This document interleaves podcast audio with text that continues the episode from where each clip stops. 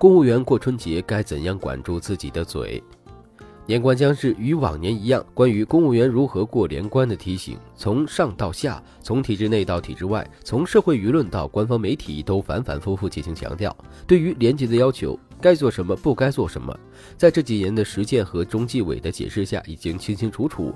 想来已不至于不知道雷区所在。如果违反相关决定，那就是明知故犯了。比如，对于春节亲友间的礼尚往来，应当遵循对等与适当原则。对等就是有来有往，适当就是礼与当地经济社会发展和周围群众相适应。再如吃请与请吃，应当守的底线是不能用公款，不能铺张浪费，不能去高消费娱乐场所，而以礼尚往来为名行敛财之实者，自然不能为党纪国法所容。这些是春节期间公务员的基本廉洁自律要求。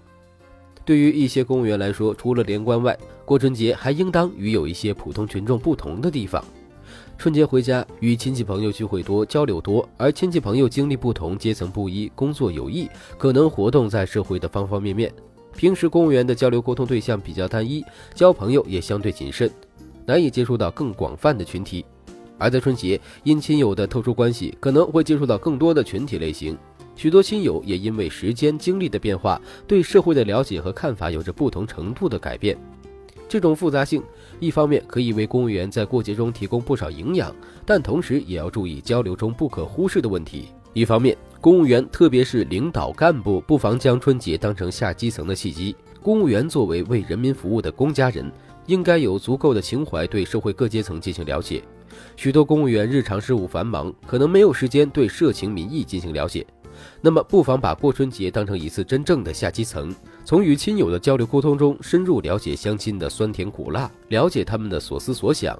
在这种体验中升华自己的为民情怀，尽可能的把这种情怀融入到工作当中。我每一次回老家都非常珍惜这样的深入基层的机会。我并不刻意的进行采访，因为我给不了采访之后的承诺。但我会认真地倾听他们的故事，感受他们的喜悦或者酸楚、兴奋或者愤怒，认真倾听，事后梳理和思考。这种下基层所得到的收获绝不会少。另一方面，公务员们在交流沟通中管住自己的嘴，对于领导干部而言更是如此。正因为亲友来自社会不同阶层，对社会现状、国家政策、新生事物等都有着不同的看法，因此，公务员在过节中与亲友交流必须慎言慎行。说的直白一点，就是管好自己的嘴，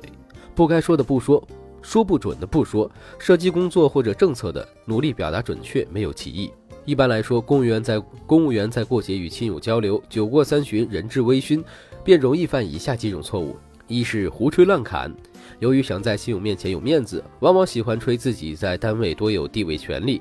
二是许愿承诺。